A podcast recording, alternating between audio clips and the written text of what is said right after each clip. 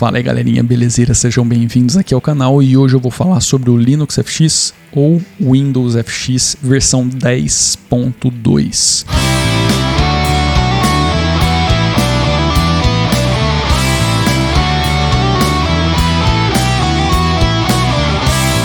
Esse episódio está sendo gravado no dia 2 do 6, foi a data que eu baixei também a ISO para fazer os testes aqui. Estou me adiantando, estou com um tempinho um pouquinho mais tranquilo, então para não virar aquela correria de sempre, quero utilizar esse tempo para trazer essa análise, review, seja lá o que vocês quiserem aí é, chamar esse treco que eu estou fazendo aqui. Antes de começar a mostrar a tela e tal, eu gostaria de fazer algumas considerações que eu acho que são muito importantes e que vão pautar um pouquinho a forma como eu estou olhando o sistema e também as minhas conclusões finais, se eu me lembrar de fazê-las. Essas considerações que eu gostaria de fazer estão muito relacionadas com o visual do sistema, com apelo que está sendo passado para esse usuário Windows, porque claramente isso daqui é uma tentativa de trazer um usuário que usaria o sistema da Microsoft e trazê-lo para dentro do Linux. Hoje, em 2020, eu não acho legal essa abordagem. No passado, eu até achava porque eu queria trazer o máximo de pessoas possíveis para dentro do Linux, é, tentando não causar nenhuma estranheza para elas. Mas, depois de muitos anos e trabalhando com muitas pessoas, porque eu tive muitas pessoas migrando para Linux, eu entendi que essa não é a melhor abordagem. Por quê? Quando você apresenta o sistema como sendo uma cópia, uma réplica idêntica, porque o visual traz isso. O visual, nesse caso aqui do Linux ou Windows FX, até o nome, Windows FX, entendeu? Eu acho desnecessário você trazer esse, essa tentativa de cópia de um sistema que não vai ser igual. E é aí que mora o grande problema. Eu sei que a ideia é muito interessante, eu, eu sei que assim, a intenção é realmente muito bacana de tentar eliminar o máximo possível de pedras no meio do caminho para que a pessoa se sinta mais confortável em, em, utilizar o sistema, mas isso pode, na minha opinião, hoje, depois de todo esse tempo, trazer mais frustrações do que de fato uma comodidade bacana para o usuário. Por que, que eu digo isso? Porque quando você apresenta algo como uma cópia, praticamente, uma réplica, a pessoa espera poder fazer aquilo que ela faria no sistema da Microsoft de forma idêntica. E quando isso não acontece, cara, a primeira coisa que a pessoa vai falar é o seguinte: isso não funciona. Isso não é igual, isso não funciona, não consigo instalar, não consigo fazer, não consigo blá blá blá blá blá blá blá. Então eu acho que esse tipo de abordagem, na minha opinião, hoje não é bacana. Novamente, não é uma crítica aos caras, estou dizendo que olhando para isso que vocês pediram para eu olhar, a minha opinião pessoal é que a abordagem de trazer a pessoa para dentro do Linux como se fosse algo idêntico ao da Microsoft, não rola. Eu acho que o caminho teria que ser outro. Eu acho que se existem falhas, por exemplo, aqui, que a gente está utilizando o Cinnamon, aí também tem uma confusão de, de informação. Lá no DistroWatch está tá dizendo que é uma distro baseada no KDE. Você abre aqui, é uma distro utilizando o Cinnamon. Então, é, eu estou partindo do pressuposto que isso aqui de fato seja Cinnamon, tá? Porque pelo menos é o que o sistema está me devolvendo. Uh, se existe alguma algum problema com, com o uso do Cinnamon, eu acho que é mais interessante você trazer as implementações que corrijam isso, fazendo um fork ou em, contribuindo para o projeto, ou de repente trazer, sei lá, facilitadores, assistentes que ajudam o usuário é, na utilização do sistema, sabe? É, ou seja, aprimorar essa interface gráfica do que você tentar criar uma cópia daquilo para facilitar a vida do usuário. E eu vou um pouquinho além. Suponhamos que isso aqui dê muito certo, a galera comece a utilizar em massa. Cara, primeira coisa que vai acontecer isso aqui é um problema judicial, porque não pode, entendeu? Se não pode ter uma réplica, inclusive o papel de parede é praticamente o mesmo do Windows, cara. Isso velho, isso para mim não rola. Eu sei que o disclaimer aqui inicial tá muito longo, mas é para ser, porque se eu deixar para falar isso aqui no final, a galera não vê. Então eu quero deixar isso no começo, porque eu não acho isso bacana. Inclusive, nos últimos dois, três anos, eu mudei demais a minha abordagem com os clientes que eu estava trazendo para o Linux ou que eu estava oferecendo uma alternativa diferente para softwares proprietários, software pagos, por exemplo, como o Office. É, a minha abordagem passou a ser frisar de forma é, extensiva que o, o, a pessoa estava trocando um aplicativo por outro que trazia similaridades, mas não era igual, porque se os aplicativos fossem igual ou iguais ou sistemas iguais, eles teriam o mesmo nome. Quando você tira um usuário do Windows para o Linux, o Windows não é igual a Linux, o Linux não é igual ao Windows, senão eles teriam o mesmo nome. Eles trazem muita similaridade, mas eles não são iguais.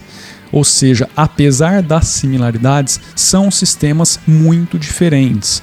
Software, apesar do LibreOffice ser muito parecido com o Microsoft Office, eles são muito diferentes, assim como o FreeOffice, o OpenOffice e assim por diante, tá?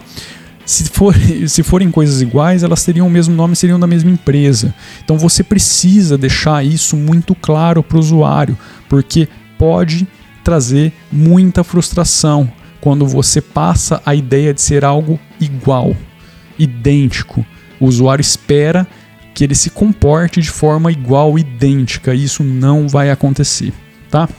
Então é isso. Esse é meu disclaimer inicial. Chega de falar, vamos para a tela aqui, vamos dar uma olhadinha no sistema. Bom, tô aqui então na tela inicial do sistema. Só espero que o software de gravação não me deixe na mão é aquilo que eu estava comentando com vocês. Até o wallpaper, cara, é. Ele é idêntico praticamente, entendeu? Ao da Microsoft. Isso daqui não é o Windows, isso daqui é, é Linux, cara. Não, não, não faz sentido, entendeu? Não, não gosto disso, cara. Sinceramente, vocês vão me desculpar, mas não curto isso. Os ícones praticamente idênticos. Eu entendo que a, a ideia é trazer o usuário para mais perto deixando ele mais confortável possível, mas cara, vou, te, vou dar um exemplo de como que as coisas podem ser extremamente frustrantes. A pessoa curte o Cortana, o sistema de busca do Windows, beleza, opa, tá aqui, ó, vamos clicar para fazer a utilização. Cara, não é a mesma coisa. Olha só como que as coisas são bem diferentes. Tá, vou clicar em Search File. Ok, vou vir aqui em Vocal Screen. Olha como tudo é muito diferente tá, funciona, funciona, mas não precisa trazer isso de forma tão similar, entendeu? Porque a pessoa vai esperar essa funcionalidade idêntica. Aqui os diferentes desktops e tal. Assim, o sistema é muito responsivo, tá muito bonito, tá muito organizadinho, o menu tá bacana, entendeu? É, apesar de ser o menu do, do próprio Cinnamon, ele tá um pouquinho customizado e tal. Mas essa similaridade, inclusive aqui o Windows Store, as coisas não funcionam da mesma forma, essa similaridade me desagrada demais hoje. Eu não gosto de ver isso. Eu realmente me deixa um, um pouco frustrado e incomodado, porque a experiência não é a mesma. Tá? As coisas são muito diferentes em um sistema para o outro. Dito tudo isso, não vou ficar batendo nessa mesma tecla novamente. Vamos dar uma olhadinha aqui na interface do sistema. Nós temos o Nimo, porque na verdade esse daqui é, um, é um meio que um, um, uma distro baseada no Linux Mint mesmo. Nós temos o Nimo na versão 442. O System Settings foi bem. É, assim, em termos visuais, ele parece que está mais simplificado, está mais fácil de ver as coisas. Pode ser também por conta dos ícones que estão é, um pouquinho melhores do que o do, o do Cinnamon. É, a, essa parte aqui do System Settings do Cinnamon eu realmente não curto tanto. Ah, porcaria. Tem que deixar com Window Frame, então eu vou ficar sumindo da tela. Vocês não precisam ficar vendo minha cara feia toda hora. Enfim, é, eu nunca gostei muito do System Settings do Cinnamon porque eu acho um pouquinho difícil de ver. Tem muita informação numa telinha em ícone, sabe? Eu acho que esse foi um dos motivos que levou o Gnome a mudar os system settings deles. Eu digo GNOME porque a gente está falando em duas distros baseadas no GTK e fez muito sentido o GNOME apresentar os system settings daquela forma, porque tem muita opção para você é, mexer ali. E nessa forma de ícone, isso para mim não, não funciona mais, sabe? Isso realmente já passou. Quando a gente tinha pouquinha coisa aqui, legal e tal, mas os sistemas evoluíram e isso daqui não funciona mais. Eu sei que isso aqui é uma abordagem meio Apple, que eles ainda apresentam isso, hum, mas eu não, não vejo muito sentido. Enfim, aqui tá, tá mais organizadinho, acho que aqui tá mais fácil de você encontrar as coisas. O sistema está em inglês, apesar de eu ter dito que é uma distro Brazuca e tal, é, eles até perguntam se você quer utilizá-lo em português ou inglês, mas a aplicação do português só vai acontecer quando você for fazer a instalação. Eu não abri o um instalador aqui, depois eu vou abrir para a gente dar uma olhadinha se ele tem alguma modificação. Vamos abrir a Software Store para saber o que, que eles estão apresentando. Eu estou conhecendo o sistema junto com vocês. No site não tem praticamente nenhuma informação do sistema. Eu encontrei mais coisa no DistroWatch, mas assim mesmo no DistroWatch as coisas não batem, porque lá está dizendo que é uma distro brazuca baseada no KDE e claramente isso daqui não é KDE, não tem nenhum elemento de KDE aqui, de Plasma Desktop. Então é, as informações estão meio bagunçadas sobre esse carinha. A única coisa que eu consigo afirmar, acho que quase que com certeza, que tem uma empresa por trás disso, atendendo.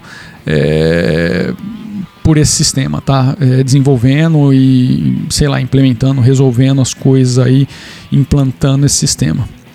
A gente tem aqui o Gnome Software, utilizando aqui uma, um detalhe que ele veio com o Snap por padrão, já instalado. Isso é bacana, porque eu consegui instalar o Vocal Screen sem nenhum problema. Deixa eu dar uma olhadinha se aqui a gente tem Uh, não, eu acho que isso aqui é o Ubuntu, Ubuntu Software, né? Uh, deixa eu dar uma olhadinha se eu tenho About Software. Software 3.36. Porra, até aqui os caras mudaram o negócio pro Windows. Vamos dar mais uma olhadinha aqui no set de aplicativos. Ele veio com o Chrome instalado por padrão. Aliás, eu abri aqui o, System, o, o Info Settings, aí tá vendo aqui, eles chamam de Windows FX, só que no site tá Linux FX, ou seja, isso daqui tá meio bagunçado. Versão 10, na real isso aqui é 10.2, estou utilizando num computadorzinho bem modestinho, bem podrinho, antigão. Uh, ele deve estar tá com bastante usando bastante recurso por conta do gravador aqui de vídeo. Eu também já dei uma mexidinha antes só para ver se as coisas estavam tudo funcionando. Eh, ele vem com alguns bons aplicativos já instalados, tá? Vem com o Etcher, com um esqueminha de backup, com o que, que é esse Plank aqui? Eu nunca utilizei esse. Ah, tá. É a, a barrinha aqui. Putz, aí me zoou tudo aqui o esquema. Deixa eu ver se eu finalizo esse cara. Isso, sai fora. Uh, education, Games, só com Steam, com o símbolo do Xbox, Graphics, o GIMP, Inkscape instalado. Ou seja, é um sistema que tenta trazer para o usuário algo mais prontinho, aquele usuário que não quer perder tempo com absolutamente nada. Ele quer instalar o sistema, nem o Chrome ele não vai instalar porque já vem instalado. Ele quer instalar o sistema e sair utilizando. O, a suite Office é o LibreOffice. Vamos ver se tem alguma modificação no LibreOffice. Modificação visual, eu digo. Putz, a, a, a o startup dele tá modificado para aparecer o Office. Não acho legal isso também, velho. Ixi, vocês vão me desculpar, mas esse tipo de coisa não é bacana. Eles mudaram aqui o layout no modo de visualização, mas isso é do LibreOffice mesmo. Isso aqui não é customização dos caras. Uh, a user interface é o Tabbed. Eu acho bacana essa user interface. Tá bem madura agora no LibreOffice. Eu diria que se eu fosse utilizar ele hoje, eu utilizaria dessa forma, porque faz sentido. Eu acho que é bem, é bem eficiente trabalhar dessa forma. As coisas principais ficam aqui em cima, tem muita opção, muito menu para você seguir, então isso ajuda bastante. Mas isso daqui eu não gosto. O carregamento. Isso aqui não é o Office. Cara, isso daqui é o LibreOffice. Você tem que trazer para o usuário Você tem que mostrar para o usuário que ele não está utilizando o Office na Microsoft, ele está utilizando o LibreOffice, tanto para o lado positivo quanto para o lado negativo. Porque de repente a, pessoa fala assim, pô, Switch Office gratuita. Aliás, estou utilizando o Office gratuito no meu computador. Não, você não está utilizando o Office gratuito, você está utilizando o LibreOffice. Você tem que dar o, o, o, o devido é, mérito para os caras. E. Vamos lá. Vamos ver se a gente tem mais alguma coisa. O Vocal Screen foi eu que instalei. O Core já vem instalado por padrão. Ah, ele já vinha com o Simple Screen Recorder. Não precisava ter gravado, feito tudo isso aqui. Cara, tem muito aplicativo que, assim, no meu dia a dia isso é completamente inútil. É, eu diria que eu, não é a distro para mim por conta disso. Entendeu? Muita coisa pré-instalada que para mim não rola. Eu gosto de uma distro bem chutinha para começar a fazer as instalações. Por isso que eu gosto demais do Keri Neon, porque ele vem sem nada e o Kubuntu também, essa 2004 para mim tá, mesmo com o full package dele, eu achei que tá muito bacana, vem só com essencial. Enfim, cara, vocês estão vendo aí a distro, a parte de energia, volume, o que a gente já conhece, tá com um pouquinho de customização de layout dos caras. Se a gente vier aqui em temas, provavelmente a gente tem o tema deles, é o Linux FX10. Talvez o Linux FX tenha sido utilizado agora para o, a, as modificações visuais e o Windows FX seja o nome da distribuição. Então, se a pessoa quiser utilizar o Linux FX em outra distribuição, ela poderia. Talvez seja isso. Enfim, uh, isso é o que me parece.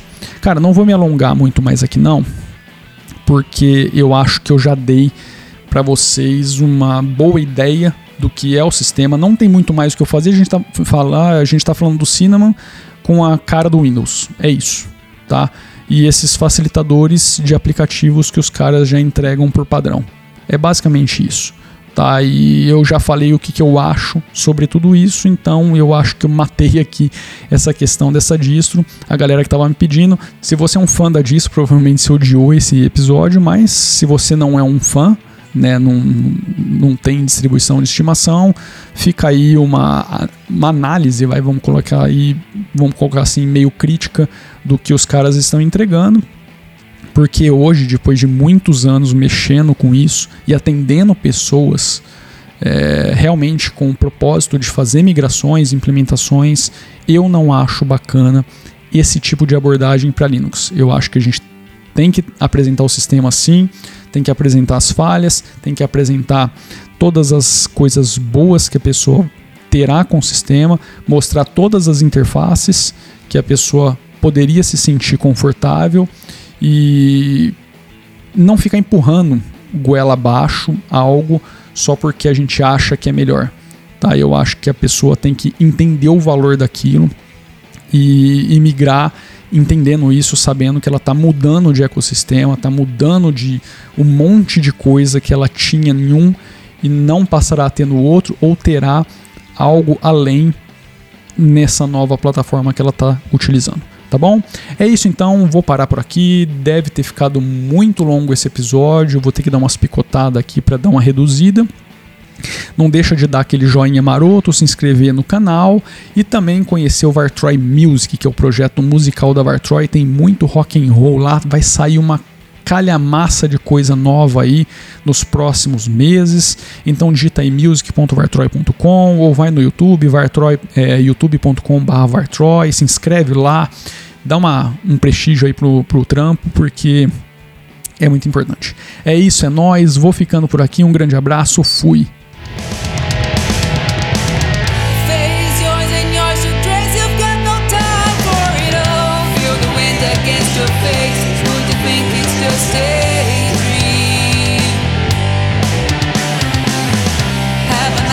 on the porch, place you ever